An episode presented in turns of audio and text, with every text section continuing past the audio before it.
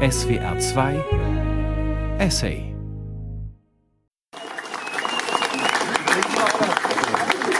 Liebe Freunde aus Elsterwerda, ja, das war eine große Rede von meinem Freund Björn Höcke und äh, ich bedanke mich gleich am Anfang dafür, weil ich äh, heute, und Sie werden sich vorstellen, warum, doch mal ein wenig persönlich werden will. Genau hinhören. Vom Populismus. Essay von Daniel Hornow. Ich weiß jetzt, was ich früher nicht gewusst habe, was ein veritabler Shitstorm ist. Ja, ja liebe Freunde, ich habe etwas Richtiges gesagt, aber ein falsches Beispiel gewählt, das mir Journalisten vorgelegt haben. Das können Sie die eigene Dummheit nennen. Ja, genau. Aber das, was ich gesagt habe und das, was ich ausgedrückt habe, das erleben wir in unserem Land und das hat Björn Höcke gerade völlig richtig beschrieben nämlich das, was hier auf diesem Schild steht. Heute sind wir tolerant und morgen fremd im eigenen Land. Wir alle wissen doch inzwischen, dass es viele Eltern gibt, die ihre Kinder von der Schule nehmen, weil zu viele Ausländerkinder sozusagen die Sprache ruinieren, die in der Schule gesprochen wird dass es Menschen gibt, die ihre Häuser verkaufen, die nicht bestimmte Nachbarn haben wollen. Wenn man das in diesem Land nicht aussprechen darf, dann ist das die reine Unwahrheit und die reine Heuchelei. Und ich habe nur ausgesprochen, zugegeben an einem falschen Beispiel, ich habe nur ausgesprochen, was jeder von uns weiß und was jeder überall in der Zeitung lesen kann. Soweit der Jurist, Publizist und AfD-Politiker Alexander Gauland.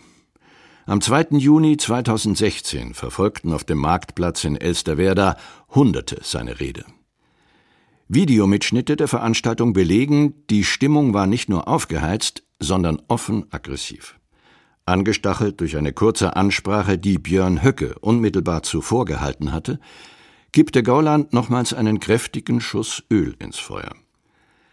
Seine Rede sollte sich im Verlauf zu einem Paradebeispiel populistischen Sprechens entwickeln. Daher eignet sie sich in besonderem Maße zu zeigen, wie populistisches Sprechen funktioniert, welchen Gesetzmäßigkeiten es folgt, was es so verführerisch macht.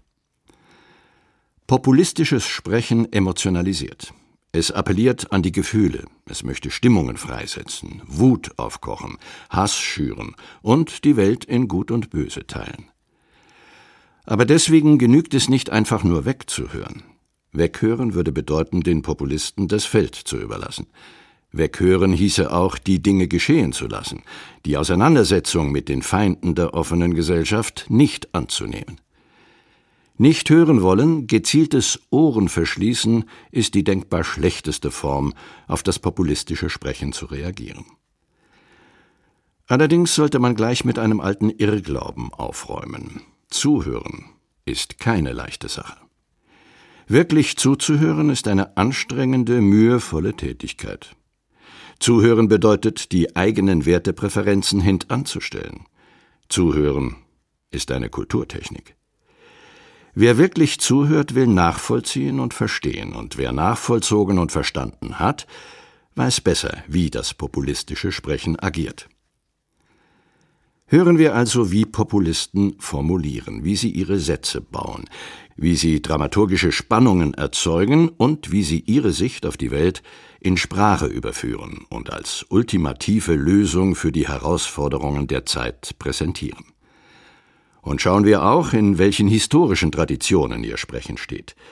Denn wie jedes rhetorische Muster verfügt auch der aktuelle Populismus über ein historisches Vorleben. Alexander Gauland eröffnet seine Rede mit einer Referenz an seinen Bruder im Geiste. Liebe Freunde aus Elsterwerda, ja, das war eine große Rede von meinem Freund Björn Höcke. Allen soll unmittelbar klar werden, Höcke und Gauland trennt kein Blatt Papier. Was Höcke denkt, ist Gauland heilig, und was Gauland sagt, ist Höcke Gesetz. Gauland schmiedet eine politische Bruderschaft, indem er sich ehrerbietend auf Höcke bezieht. Wir zwei, so Gaulands Botschaft, sind die letzten standhaften Männer in einer aus den Fugen geratenen Welt. Zwei Männer gegen den Rest der Verblendeten, gegen die Übermacht der politisch Korrekten, gegen all jene, die nicht mehr in der Lage sind, die Dinge beim Namen zu nennen. Nachdem Gauland seinem Freund Björn Höcke diese Referenz erwiesen hat, kommt er umgehend auf sich selbst zu sprechen. Und äh, ich bedanke mich gleich am Anfang dafür, weil ich äh, heute, und Sie werden sich vorstellen, warum, doch mal ein wenig persönlich werden will. Damit bedient er eines der wichtigsten Elemente der populistischen Rhetorik. Der Bezug auf die eigene Person. Sie ist es, die sich den Zumutungen der eigenen Zeit und Gesellschaft entgegenstellt. Die Botschaft lautet, seht her, ich bin mit meiner Person bereit, für das Wahre und Erforderliche einzustehen. An mir könnt ihr euch aufrichten. Ich lebe aktiv vor, was euch ebenfalls möglich ist. Der Verweis auf die eigene Person im politischen Raum ist ein äußerst raffiniertes Verfahren. Einerseits dient die Person dabei als letzter Fels in der Brandung und damit als ultimatives Vorbild. Vorbilder stiften Orientierung. Ihnen will man nacheifern. An ihnen kann man sich festklammern, wenn die Stürme zu toben beginnen. Andererseits ermöglicht der Verweis auf die eigene Person, einen Opfermythos zu konstruieren. Gauland suggeriert, jetzt bleibt mir nur noch meine eigene Persönlichkeit in die Waagschale zu werfen. Mit dem Gewicht meiner Person muss ich zeigen, was es heißt, für Integrität einzustehen, für Verlässlichkeit zu sorgen, für all das zu garantieren, was uns eine gesellschaftliche Mehrheit genommen und verboten hat. Mögen öffentliche Einrichtungen und die Massenmedien korrumpiert sein, ich selbst trotze den Verhältnissen.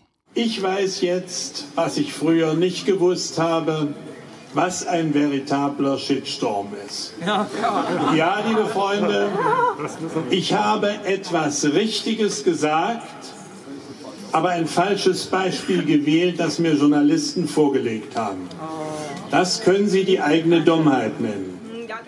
Tatsächlich sind es denn auch die Massenmedien, die ins Visier von Gaulands Schmähungen geraten. Er behauptet, von ihnen in die Falle gelockt worden zu sein. Entscheidend ist dabei, dass Gauland darauf beharrt, zwar das Richtige gesagt, sich aber im Beispiel vergriffen zu haben. Erneute Suggestion von Standfestigkeit. Umso weniger dürfe er, das beharrliche Opfer, nun von seinen Überzeugungen abweichen. Der für das populistische Sprechen charakteristische Umschwung folgt auf dem Fuße. Gauland belässt es nicht dabei, sich selbst als die letzte wehrhafte Bastion zu empfehlen.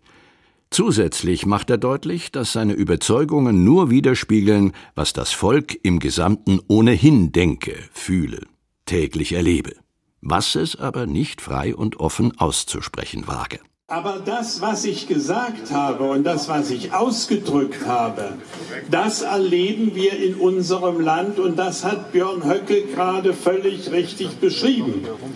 Nämlich das, was hier auf diesem Schild steht. Heute sind wir tolerant und morgen fremd im eigenen Land. Wir alle wissen doch inzwischen, dass es viele Eltern gibt, die ihre Kinder von der Schule nehmen, weil zu viele Ausländerkinder sozusagen die Sprache ruinieren, die in der Schule gesprochen wird. Dass es Menschen gibt, die ihre Häuser verkaufen, die nicht bestimmte Nachbarn haben wollen. Wenn man das in diesem Land nicht aussprechen darf, dann ist das die reine Unwahrheit und die reine Heuchelei. Und ich habe nur ausgesprochen, zugegeben an einem falschen Beispiel, ich habe nur ausgesprochen, was jeder von uns weiß und was jeder überall in der Zeitung lesen kann. Mit wenigen rhetorischen Kniffen wendet Gauland das Blatt. Plötzlich erscheint er als Repräsentant einer zum Schweigen gebrachten Mehrheit. Er geriert sich als Anwalt des freien Denkens und ehrlichen Empfindens. Er gibt vor, mutig auszusprechen, was im Prinzip jeder weiß, aber keiner mehr bereit ist, öffentlich zu bekunden. Er bezieht sich dabei auf ein Banner oder ein Schild, das er offenbar unter den Anwesenden ausgemacht hat. Was stimmen mag oder nicht. Nicht einmal seine Zuhörer können das in der Situation der Rede überprüfen. In jedem Fall unterstreicht er mit diesem Bezug erneut in völliger Übereinstimmung mit den Anwesenden und dem Willen des Volkes zu stehen. Wenn Gauland einen Satz mit der Formel einleitet, wir alle wissen doch, dann entwirft er eine Gemeinschaft von Menschen, unter denen es keine Unstimmigkeiten mehr gibt.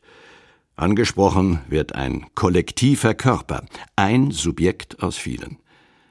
Das homogene Wir erscheint als ein gigantisch großes Ich.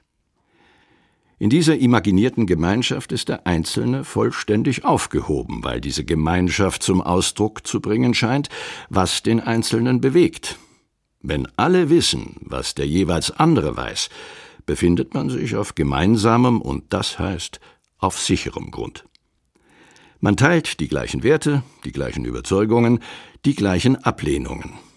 Man ist nicht mehr als Einzelner empört, sondern kann seine Empörung dadurch nobilitieren, indem man sich als Teil eines empörten Ganzen empfindet. Was aber festigt diese Gemeinschaft? Wie stabilisiert sie sich? Warum sind Gemeinschaften, die aus populistischen Reden erwachsen, tendenziell gefährliche Gemeinschaften? Gaulands Rede gibt auch hier Aufschluss. Die Gemeinschaft, die Gauland adressiert, ist im Kern eine, deren Mitglieder durch eine vermeintlich schicksalhafte Situation verbunden sind. Heute sind wir tolerant und morgen fremd im eigenen Land. So tönt es allenthalben auf rechtsextremistischen Demonstrationen. Gauland zeigt sich als offen rechtsextremistischer Geist, wenn er diese Parole bestätigend zitiert. Geschürt wird die Angst vor Überfremdung. Eine nahende Gefahr wird beschworen, so als stünden Land und Kultur unmittelbar vor dem Kollaps. Als werde all das, was den hier Lebenden teuer ist, von Menschen vereinnahmt, die keinen Anspruch auf dieses Land und seine Kultur haben. Die Schicksalsgemeinschaft ist eine Gruppe von Menschen, die nicht bereit ist, sich einem aufgezwungenen Schicksal kampflos zu ergeben. Die Ohnmacht kehrt sich um und wandelt sich zu Entschlossenheit, man will die Passivität abstreifen. Man will aktiv, endlich aktiv werden. Man will die Missstände erst beim Namen nennen und dann durch gezielte Maßnahmen abschaffen. Der besonders harte Wille zur autoritären Macht wird aus der demütigenden Empfindung der Ohnmacht geboren. In einer solchen Stimmung fallen Feinheiten und Differenzierungen über Bord. Dabei sind sie alles andere als unerheblich. Besonders wichtig ist zum Beispiel, dass die Gemeinschaft, die Gauland im Blick hat, als eine solche Gemeinschaft überhaupt nicht existiert. Wer könnte schon sagen, was das Volk sein soll? Sind das alle Menschen mit einem deutschen Pass? Oder sind das nur Menschen, die mal auf einer Pegida-Kundgebung gewesen waren? Oder sind es etwa nur AfD-Mitglieder? Oder sind das all diejenigen, die so denken, wie Gauland denkt? Woher aber will man wissen, was und wie Gauland denkt? Und woher soll man wissen, was diejenigen tatsächlich denken, von denen gesagt wird, sie dächten wie Gauland? Mit Frage nach der Substanz, nach den Inhalten, ist nicht zu klären, warum populistisches Sprechen ein politisch erfolgreiches Sprechen ist. Im Gegenteil. Wer kausal nachvollziehen möchte, was Populisten inhaltlich sagen, wird meist nur auf eine krude Ansammlung von Widersprüchen stoßen. Umso mehr muss es die Art und Weise des Sprechens sein, die dazu führt, dass sich Menschen von diesem Sprechen angezogen, aktiviert, emotionalisiert und, in welcher Weise auch immer, ernst genommen fühlen. Lassen Sie uns daher nochmals im Detail schauen, wie Populisten die Vorstellung erzeugen, die Zuhörenden seien Teil einer schicksalhaft verbundenen Gemeinschaft, einer Gemeinschaft, deren Mitglieder in irgendeiner Weise gleich beschaffen sein sollen. Die Idee dieser Gemeinschaft ist, dass ihre Mitglieder durch stärkstmöglichen Kit miteinander verbunden sind. Dieser Kit setzt sich aus zwei Elementen zusammen, aus dem Wir und aus den anderen. Das Wir bildet sich dadurch, dass es sich strikt von den anderen abgrenzt. Und die anderen unterscheiden sich von dem Wir, indem sie das zu begehren scheinen, was das Wir sein eigen nennt, Es geht um nichts Geringeres als um die Frage nach dem guten Leben. Und in diesem geht es um die Frage nach Besitzverhältnissen. Es geht darum, ein empfundenes Anrecht auf einen mitteleuropäischen Wohlstand zu verteidigen und durchzusetzen. Welcher Kitt könnte stärker sein, um die Glieder einer Gemeinschaft untereinander zu verbinden? Hinzu kommt, dass die Sorge vor einem Verlust dieses Wohlstandes gemeinsame Kräfte mobilisiert. Während das Wir sein Anrecht auf den Wohlstand geltend macht, treibt es gleichzeitig die Sorge um, trotz dieses vermeintlichen Anrechts plötzlich weniger vom süßen Kuchen abzubekommen. Es spielt dabei keine Rolle, ob eine solche Sorge berechtigt ist oder nicht. Hat sich die Sorge um einen Verlust erst einmal im Bewusstsein festgesetzt, ist sie in der Welt und damit eine Tatsache. Angesichts einer existenziellen Sorge handeln Menschen in der Regel nicht nach rational begründeten Wahrscheinlichkeiten. Die Sorge übernimmt die Regie. Umso mehr verfallen längst nicht nur rechte Populisten immer wieder darauf, die Sorgen der Menschen ernst nehmen zu wollen. Im Grunde hat sich die gesamte Kommunikationspraxis deutscher Spitzenpolitiker auf diese Formel eingeschworen. Wer in Deutschland nicht bereit ist, zu jeder sich bietenden Gelegenheit zu betonen, wie sehr er bereit ist, die Sorgen der Menschen ernst zu nehmen, gilt als nicht mehrheitsfähig. Es gibt allerdings noch einen anderen, viel entscheidenderen Satz, den alle populistisch Sprechenden verwenden. Einen Satz, in dem sich all das manifestiert, was das populistische Sprechen rhetorisch auszeichnet. Streng genommen ist es noch nicht einmal ein vollständiger Satz. Eher handelt es sich um einen Satzanfang, um einen Auftakt, dem jeweils weiteres folgt. Dieser Satzbeginn lautet Man wird ja wohl noch sagen dürfen, dass. Diese Formel garniert seit einigen Jahren in erstaunlicher Regelmäßigkeit öffentliche Reden auf Demonstrationen und in Parlamenten. Sie durchzieht publizistische Beiträge und Meinungsbekundungen in den sozialen Netzwerken. Nicht zuletzt gehört diese Wendung zum Standardrepertoire vieler Statements in TV-Talkshows, Hörfunkdiskussionsrunden und privaten Zusammenkünften, bei denen tagespolitische Fragen zum Thema werden. Es gibt wohl kaum ein anderes Satzfragment, das so klar denjenigen, der es benutzt, als Populisten ausweist. Gerade in Zeiten, in denen eine gesamtgesellschaftliche Krise vorzuherrschen scheint, erlebt dieses zwar kleine, aber enorm wirksame Fragment eine Konjunktur. Auffällig ist, dass man dieses Fragment nicht unbedingt wörtlich benutzen muss, um zum Ausdruck zu bringen, was mit ihm gemeint sein soll. Alexander Gauland etwa benutzt diese Wendung nicht, dafür aber eine Variante, die im Prinzip dasselbe meint. Wenn man das in diesem Land nicht aussprechen darf, dann ist das die reine Unwahrheit und die reine Heuchelei.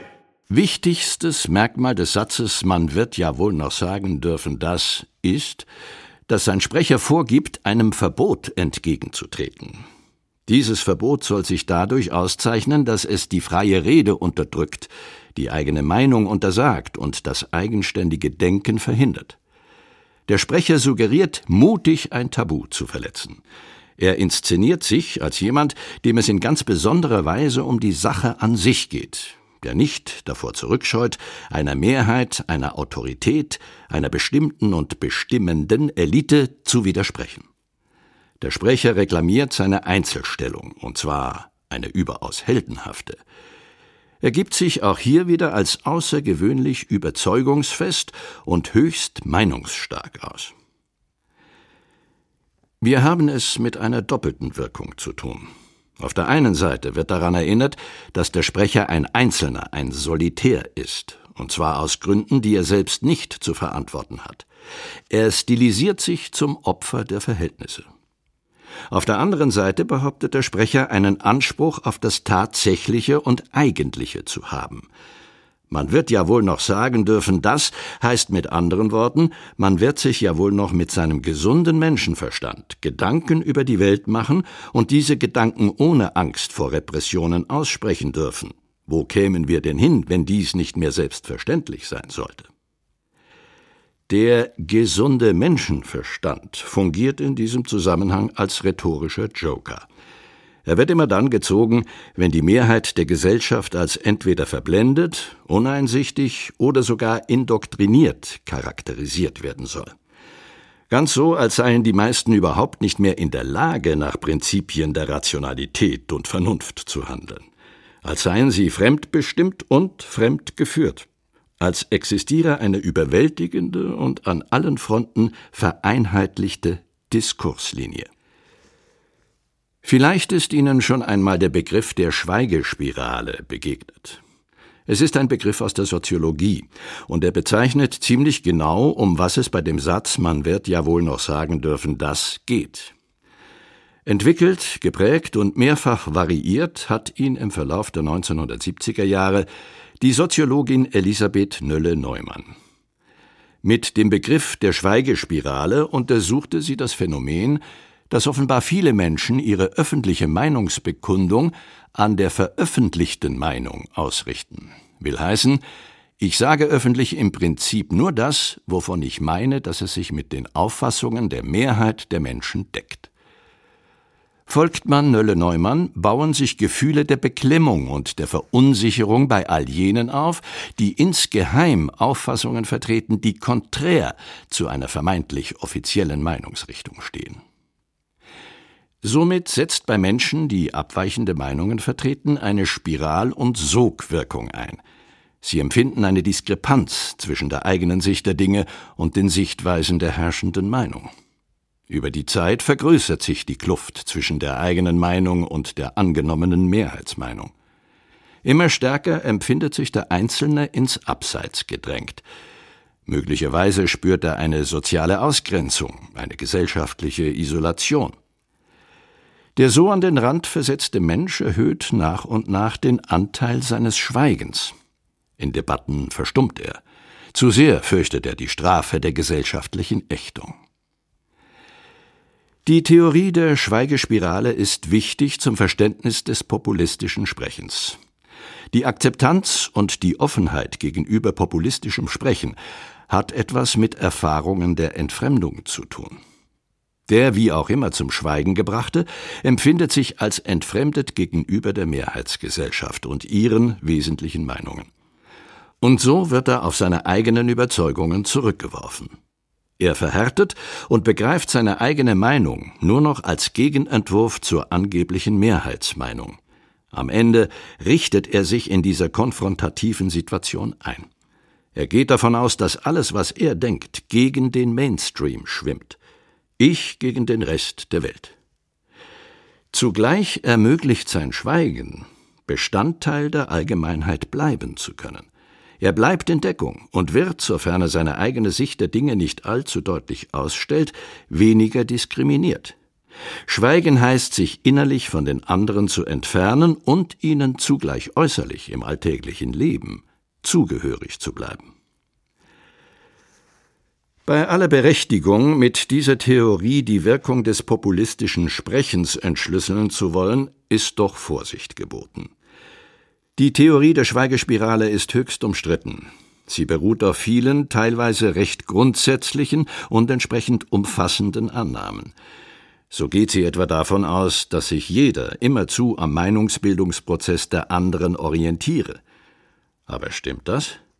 Wie stark gleichen Sie etwa Ihre alltäglichen Entscheidungen wirklich daran ab, ob diese sich mit den veröffentlichten Meinungen vertragen?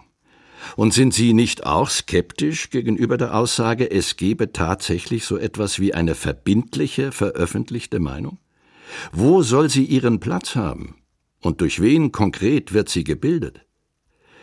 Vertreter der Schweigespirale-Theorie wenden ein, die veröffentlichte Meinung hat durchaus ihren Platz, und zwar auf den Plattformen der klassischen Massenmedien. Dort habe sich längst eine linksorientierte politische Korrektheit eingenistet. Sanktioniert werde, wer es wage, sich den Sprachregelungen der Massenmedien zu widersetzen. Alexander Gauland hat diesen Umstand zum Kernbestand seiner Marktplatzrede gemacht.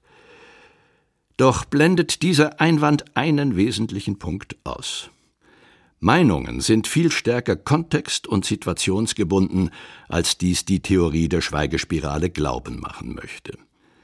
Zu fragen wäre also, ob es sich bei Meinungstendenzen nicht eher um zeitlich begrenzte und medial gehypte Phänomene handelt. Gibt es nicht zumindest in demokratischen Gesellschaften zu jeder veröffentlichten Meinung immer auch eine Vielzahl alternativer Sichtweisen, Haltungen und Vorschläge? Zumal wenn man bedenkt, welche enorme Bedeutung die Kommunikation innerhalb der sozialen Netzwerke für das Leben der Menschen inzwischen spielt. Freilich existieren auch dort etliche Filterblasen, in denen man sich bequem einrichten und sich die eigene Sicht der Dinge permanent bestätigen lassen kann. Aber leben wir nicht alle ständig und immerzu in irgendwelchen Filterblasen? Ist denn eine soziale Existenz außerhalb solcher Filterblasen überhaupt denkbar?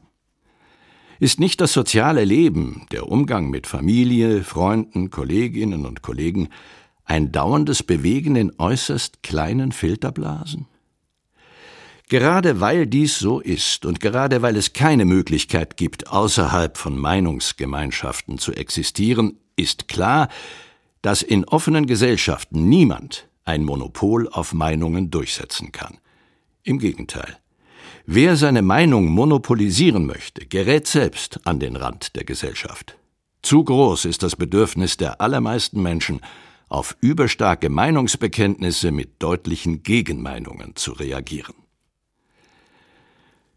Hinzu kommt schließlich die möglicherweise übertriebene Annahme, dass jedes dringliche gesellschaftliche Thema auch moralisch kodiert sei. Der Einzelne stehe also, sobald er sich öffentlich zu einem Thema positioniere, vor einem moralischen Richterstuhl. Dieser prüfe, ob die vorgetragenen Einlassungen mit den moralischen Selbstverständnissen der Mehrheitsgesellschaft übereinstimmen. Abweichungen auf diesem Feld würden nochmals ungleich härter bestraft. Denn sowohl eine andere Meinung zu vertreten, als auch mit dieser Meinung an den moralischen Grundfesten einer Gesellschaft zu rütteln, dies könne nur mit dem Ausschluss aus dieser Gesellschaft beantwortet werden.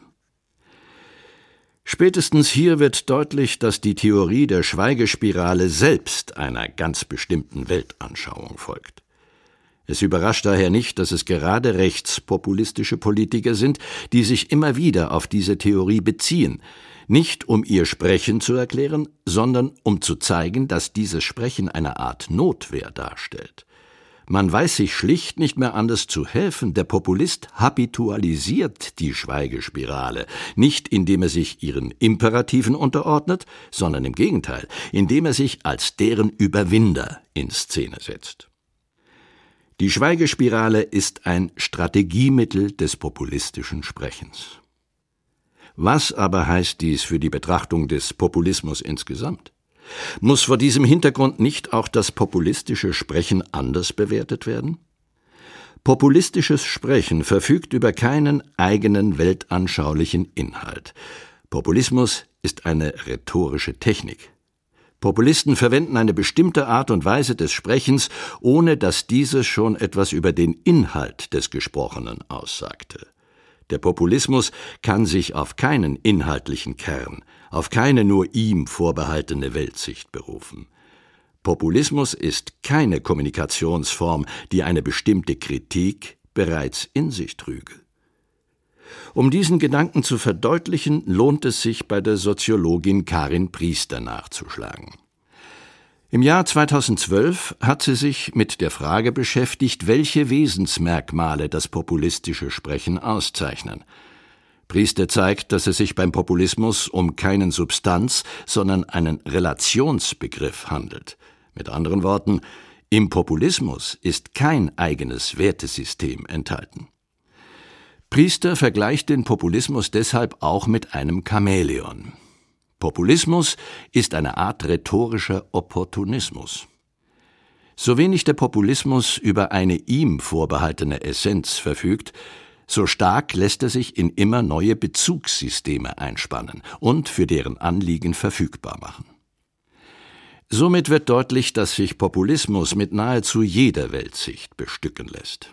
Weil stets die gleichen rhetorischen Verfahren zur Anwendung kommen, klingen alle Populisten ähnlich, egal ob sie von rechts oder links außen, aus der vielbeschworenen Mitte oder von sonst irgendwo Position beziehen. Einmal diese Technik angewandt, haben sie sich in der Art und Weise ihres Sprechens ununterscheidbar gemacht. Umso mehr fällt ein Hauptmerkmal auf, das für alle Formen des populistischen Sprechens gilt. Der Blick des Populisten ist stets von einem vermeintlichen Unten zu einem vermeintlichen Oben gerichtet. Populisten geben vor, unten zu stehen und nach oben zu schauen indem sie behaupten, die Sorgen und Nöte von Frau Müller und Herrn Meier aufzugreifen, wollen sie die da oben anklagen, wachrütteln und mahnend an ihre Verantwortungen erinnern. Entsprechend stark zieht der Populismus nicht nur das eigene Wir, sondern auch die Gruppe der anderen, die Gruppe der zu Bekämpfenden zusammen. Populisten sprechen nicht nur von dem Volk und den Politikern, sondern ebenso von den Zuschauern, den Zuhörern und den Medien, von der Belegschaft und der Konzernführung, von den Patienten und den Ärzten und dergleichen mehr. Das Chamäleon Populismus passt sich also elegant und passgenau in nahezu jedes Milieu ein. In rechtskonservative Bewegungen ebenso wie in linksalternative Szenen in gewerkschaftliche Organisationen ebenso wie in religiöse Zusammenhänge. In der Zusammenschau solch unterschiedlicher inhaltlicher Anliegen fällt eine weitere argumentative Gemeinsamkeit auf. Populistisches Sprechen ist in seiner Stoßkraft nämlich nicht nur von unten nach oben gerichtet. Ebenso resultiert es in den allermeisten Fällen aus einem kulturkritischen Geschichtsverständnis. Besonders deutlich wird dies erneut an den aktuellen Kommunikationsformen von Pegida, AfD und angrenzenden nationalistisch gestimmten Gruppierungen. Ihnen geht es wesentlich darum, den aktuellen gesellschaftlichen Zustand als Schwundstufe eines früheren Zustandes zu skizzieren. Früher war nicht nur alles besser, sondern vor allem auch in einer ganzheitlichen Form aufgehoben. Entsprechend wird die Gegenwart als Phase der Dürre und Depression verdammt. Die notorische Rede von der Verteidigung des christlichen Abendlandes, vom großen Austausch, ist nichts anderes als das Ergebnis einer diffusen, stets aber persönlich empfundenen Sorge vor einem Verlust an Verbindlichkeiten, Sicherheiten, Eindeutigkeiten und Orientierungen. Suggeriert wird eine Dynamik, die einen idealen Urzustand ins Wanken gebracht hat. Entworfen wird eine rückwärtsgewandte Utopie, die Vorstellung von der Wiederherstellung einer alten ursprünglichen Ordnung. Allenthalben wird eine negative und sogar gefahrvolle Abkehr von diesem Idealzeitalter proklamiert. Dieses gelte es wiederherzustellen, zu restaurieren und neu zu installieren. In einem solchen Geschichtsverständnis zeigt sich der aktivierende, machtorientierte Appell des populistischen Sprechens. Allerdings die kulturkritische Tendenz des Populismus ist nicht notwendig antimodern geprägt. Zwar verbrüdert sich das kulturkritische Pathos gerne und oft mit antimodernen Ressentiments, bei Pegida, AfD und anderen ist es aber gerade die moderne, die westliche Moderne, die gegen eine angebliche Unterwanderung durch vormoderne Gesellschafts- und Glaubensformen geschützt werden müsse. Pegida will die fortschrittliche westliche Moderne gegen den Einbruch einer angeblich rückständigen muslimischen Vormoderne verteidigen. Es soll also gerade kein Zurück zur Natur geben. Stattdessen geht es darum, den zersetzenden Einbruch antimoderner Horden mit allen Mitteln zu stoppen, die Errungenschaften der Moderne also zu retten. Daher die geradezu fanatische Orientierung des Rechtspopulismus auf die Flüchtlingsfrage. Dabei ist niemand existenzieller auf den Flüchtling als politische Figur und Mirage angewiesen als der Rechtspopulist – die ununterbrochene Anrufung des Flüchtlings dient ihm als politische Legitimation. Die rückwärtsgewandte Utopie des Rechtspopulismus will die Zeit zurückdrehen, aber nur bis zu dem Punkt, an dem die Vorherrschaft der westlichen Moderne wieder instand gesetzt und alte Feindbilder zementiert sind. In diesen Dimensionen wird der Populismus zur gesellschaftlichen Gefahr. Der Rekurs auf eine ultimative Wahrheit, auf einen Zustand von Ganzheitlichkeit, eines kulturellen Vorsprungs, erzeugt politische Radikalisierung. Denn ein Verlust muss wettgemacht werden, Und um das zu erreichen, greifen Populisten zu der Aufforderung, das Herumdoktern an den Symptomen endlich einzustellen und das Übel jetzt oder nie an der Wurzel zu packen. Aus der Schweigespirale lasse sich effektiv nur dann ausbrechen, wenn man bereit sei, etwas zu tun. Es gelte, das Heft des Handelns in die Hand zu nehmen, sich wieder zum Subjekt der Verhältnisse zu machen. Erzählt wird erneut ein Narrativ der Viktimisierung, deren glückliches Ende im Freisetzen der Selbstermächtigungskräfte des Volkes liegen soll. Kräfte, die in den Dienst einer höheren Sache zu stellen sind – die Anrufung solcher Kräfte ist, wie gesagt, keine Spezialdisziplin rechter Bewegungen und auch kein Sondermerkmal rechtspopulistischer Politiker. Vielmehr ruft solche Kräfte nahezu jeder auf, der in einem politischen Raum um Zustimmung für seine Position und um Anerkennung seiner Person wirbt. Auch wenn dies oft und vehement bestritten wird, Populismus ist keine Technik, die nur diejenigen zur Anwendung bringen, die sich ohnehin in einem strikten Oppositionsdenken eingerichtet haben. Vielmehr ist Populismus eine spezifische Art und Weise des öffentlichen Sprechens, dessen sich nahezu alle politisch Aktiven bedienen. Hören wir also, wie ähnlich Populismus klingt, wenn er von der Gegenseite ins Feld geführt wird. Kanzlerkandidat Martin Schulz hat am 26. Juni 2017 im Rahmen des außerordentlichen Bundesparteitags der SPD eine kämpferische Rede gehalten. Anhaltend enttäuschende Umfragewerte hatten nicht nur die Wahlkampfstrategie der Partei, sondern auch die Personalie Martin Schulz öffentliche Skepsis und interne Kritik ausgesetzt. Der Parteitag war einberufen worden, um das lange erwartete Wahlkampfprogramm zu verabschieden. Im Vorfeld der Abstimmung ergriff nun Schulz das Wort, um sich und seine Partei in eine Konfrontationsstellung zum politischen Gegner zu bringen. Ziel war es, die Partei auf ein entschlosseneres Auftreten einzuschwören. Seine Rede geriet in der Folge zu einem Paradebeispiel populistischen Sprechens, nun allerdings nicht in einem nationalistisch rechtskonservativen Interesse, sondern auf Grundlage eines linksliberalen Selbstverständnisses. Gleich zu Beginn setzte Schulz alles auf eine Karte. Bevor wir aber zu dieser Verabschiedung kommen, will ich euch, liebe Genossinnen und Genossen und liebe Gäste, eine Geschichte erzählen. Es ist die Geschichte von der asymmetrischen Demobilisierung. Ein Meinungsforscher hat Angela Merkel im Jahre 2009 einen taktischen Rat gegeben. Bekannter Meinungsforscher, der ihr sagte, Sagen Sie nichts. Nehmen Sie zu nichts Stellung. Beziehen Sie keine konkrete Position. Zugegeben, es war eine erfolgreiche Strategie. Während wir Sozialdemokratinnen und Sozialdemokraten in allen Wahlkämpfen Konzepte vorstellen, Stellung beziehen, während wir uns mit unseren Ideen der öffentlichen Debatte und Auseinandersetzung stellen, wird auf der anderen Seite geschwiegen. Es gibt ja Angela Merkel. Das reicht ja. Ja. Ein erfolgreiches Modell 2009. Auch ein erfolgreiches Modell 2013. Nicht mehr im Jahre 2017.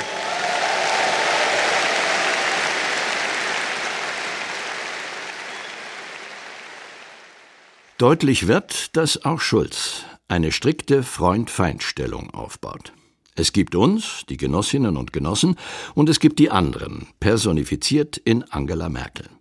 Folglich steht das geschlossene und homogene Wir, die SPD, gegen eine einzelne Person. In ihr, so suggeriert Schulz, manifestiere sich die gesamte politische Macht des Gegners. Diese politische Macht allerdings sei eine moralisch verwerfliche, denn Merkel richte ihr gesamtes Agieren einzig darauf aus, die einmal erlangte Macht zu erhalten. Martin Schulz Vorwurf ist ein doppelter. So gibt er zunächst vor, die Konkurrentin um das Bundeskanzleramt sei die Marionette eines machtstrategischen Kalküls.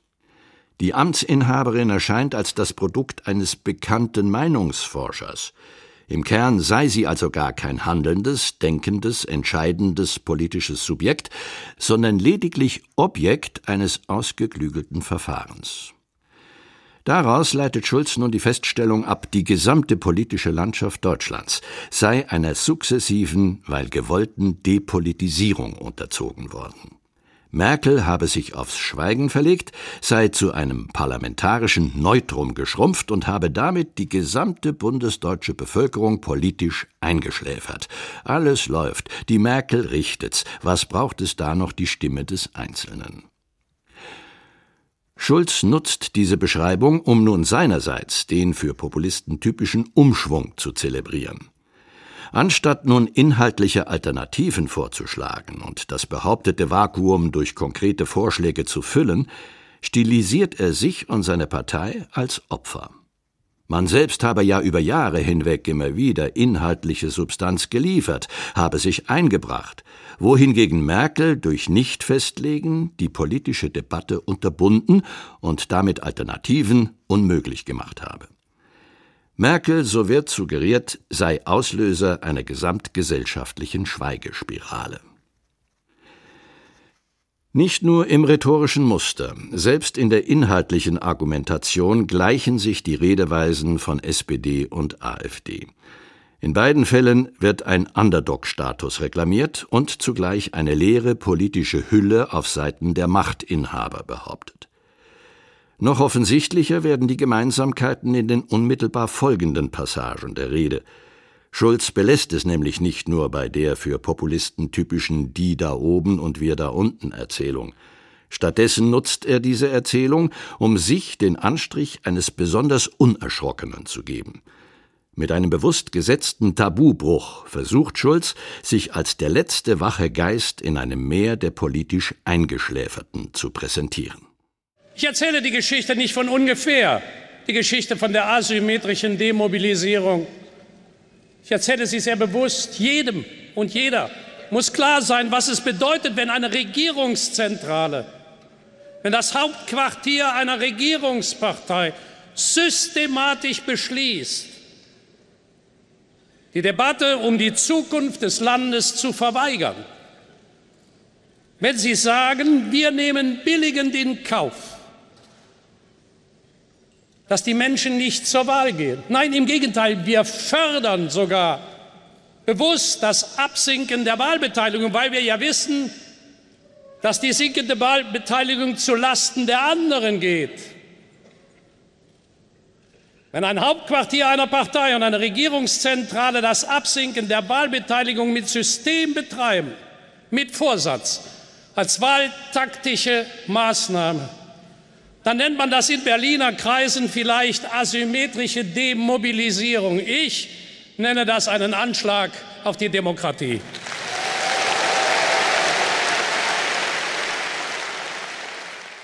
Mit dramaturgischem Gespür spitzt Martin Schulz seine Ausführungen zu. Nachdem die Geschichte von der Marionettenkanzlerin erzählt worden ist, führt er seine Partei zum eigentlichen Kern des Problems.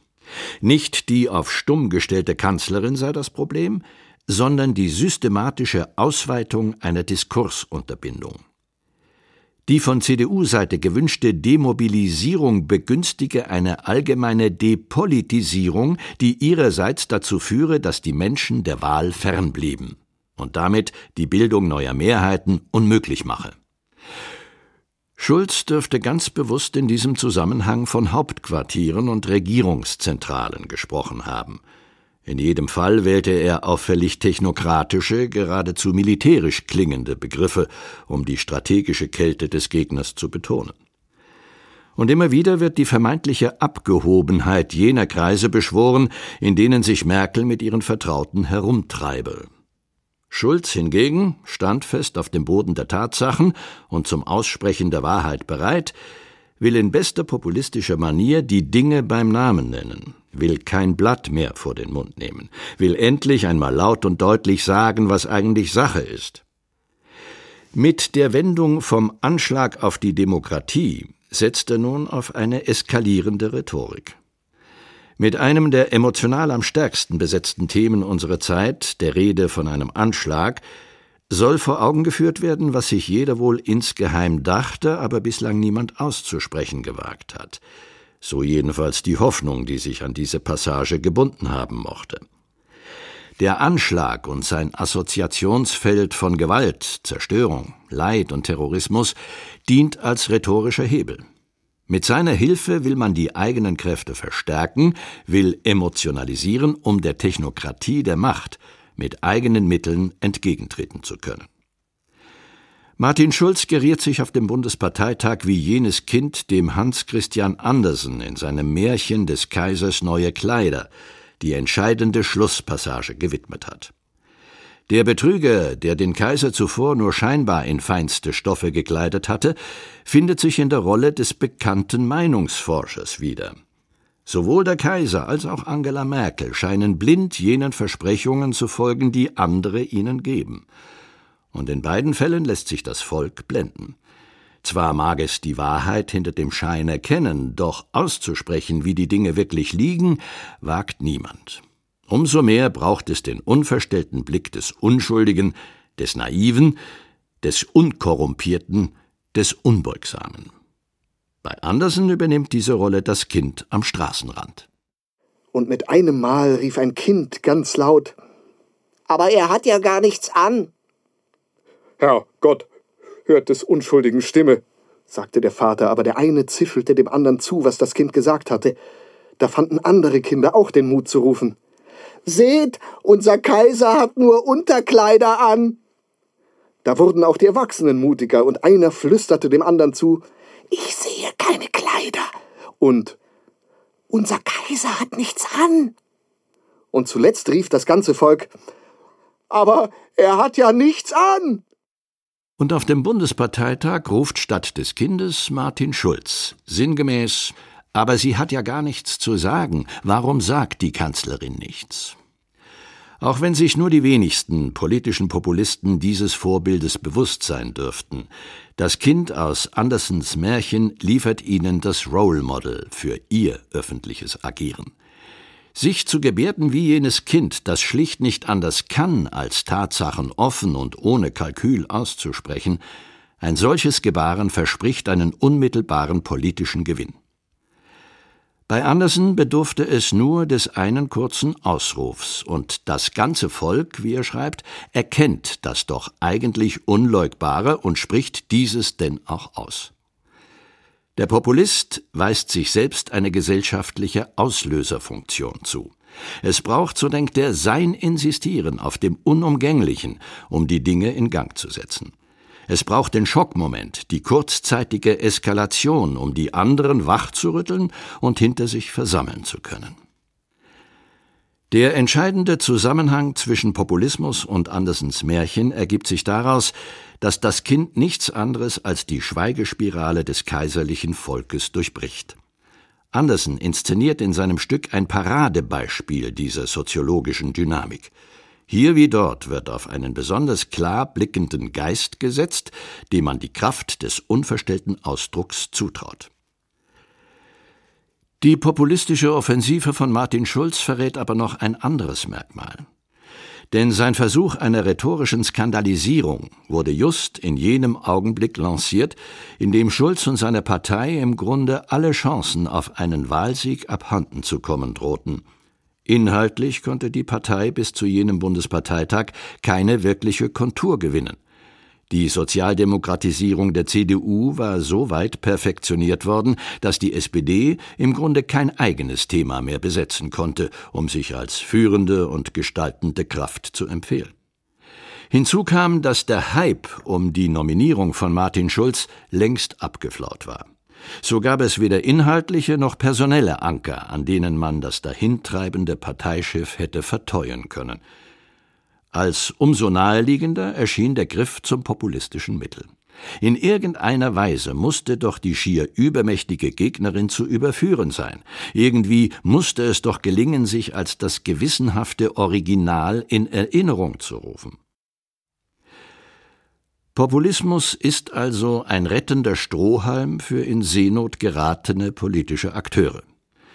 Hinzu kommt, dass die politische Figur Martin Schulz in besonderer Weise geeignet ist, die Instrumente des Populismus zum Klingen zu bringen. Selbst aus kleinbürgerlichen Verhältnissen stammend, baute ein Großteil seiner Glaubwürdigkeit auf dem Narrativ vom ehemaligen Bürgermeister aus Würselen auf, der es ohne Abitur bis in europäische Spitzenämter gebracht hatte. Die Erzählung vom selbstgemachten Aufstieg gehört zu den wirkungsstärksten Attributen populistischen Sprechens. Es aus eigener Kraft wieder alle Unwägbarkeiten geschafft zu haben, suggeriert besondere Willensstärke. Zudem eröffnet es die Möglichkeit, sich eine herausragende Kompetenz für die Sorgen und Nöte der kleinen Leute zuzurechnen. Schließlich ist man einer von ihnen, weiß also, was es bedeutet, unter der Arroganz der Macht zu leiden. Darüber hinaus bieten Aufsteigergeschichten die einmalige Gelegenheit, sich als Macher und Zupacker in Szene zu setzen. Ein Stilmittel, das in der SPD eine gewisse Tradition genießt und in besonders virtuoser Weise zuletzt von Gerhard Schröder ausgespielt wurde. Per Steinbrück versuchte während seines Kanzlerwahlkampfes ebenfalls diesen Trumpf zu nutzen – auch er wollte sich vor allem als jemand vorstellen, der generell kein Blatt vor den Mund nimmt und einen Kurs der Eindeutigkeit gegen die vermeintlich indefinite Amtsinhaberin fährt. Im Fall von Martin Schulz deckt sich sein Auftrittsverhalten allerdings ziemlich genau mit jenen Selbstbildern, mit denen Donald Trump hausieren geht. Ist es bei Trump weniger der Aufstieg aus kleinen Verhältnissen, so dominiert dennoch die Erzählung von einem, der gelernt hat, die Dinge anzupacken, einzutüten und gewinnbringend im Interesse des Landes zu vertreten. Martin Schulz hat sich während des Wahlkampfes immer wieder dadurch hervorgetan, dass er Trumps Politik und Sprachstil besonders vehement zu kritisieren versuchte. Implizit sollte auch damit eine höhere Bereitschaft zum Klarsprechen gegenüber der Kanzlerin demonstriert werden. Ziel war es aber vor allem, Trumps populistisches Agieren als politisch illegitim darzustellen, ja Trump im Gesamten als eine antidemokratische Figur zu charakterisieren. Dass Schulz selbst eine solche Konfrontation mit nichts anderem als populistischen Mitteln vollzog, beweist erneut, wie unumgänglich Populismus als Mittel der politischen Kommunikation scheinbar ist. Gibt Schulz vor, den Populismus aus öffentlichen Debatten verdrängen zu wollen, trägt dies nur dazu bei, neue und nicht minder starke Bekenntnisse zu züchten. Indem man den Populisten als Opportunisten verunglimpft, reklamiert man seinerseits eine besondere, übergeordnete weltanschauliche Identität – Letztlich aber wird damit das rhetorische Muster des Populismus nur übernommen, freilich unter dem Vorzeichen, das Gegenmodell zum Populismus zu verkörpern.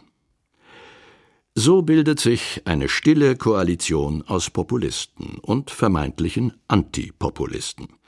Gegenseitig werfen sie sich wahlweise Abgehobenheit, Arroganz, Standesdünkel, Prinzipienlosigkeit und Charakterschwäche vor. Sie greifen zu moralisch besetzten Kategorien, und jedes Mal bedienen sie sich populistischer Rhetorik. Gerade weil sich vor allem im politischen Streit nahezu alle Beteiligten als Vertreter von Personengruppen legitimieren, neigen sie in besonderer Weise dazu, zur Erreichung ihrer Ziele populistische Mittel aufzubieten. Was also heißt es, Populisten beim Sprechen zuzuhören? Letztlich bedeutet es, zu versuchen zu verstehen, welche Interessen diese Personen jeweils verfolgen.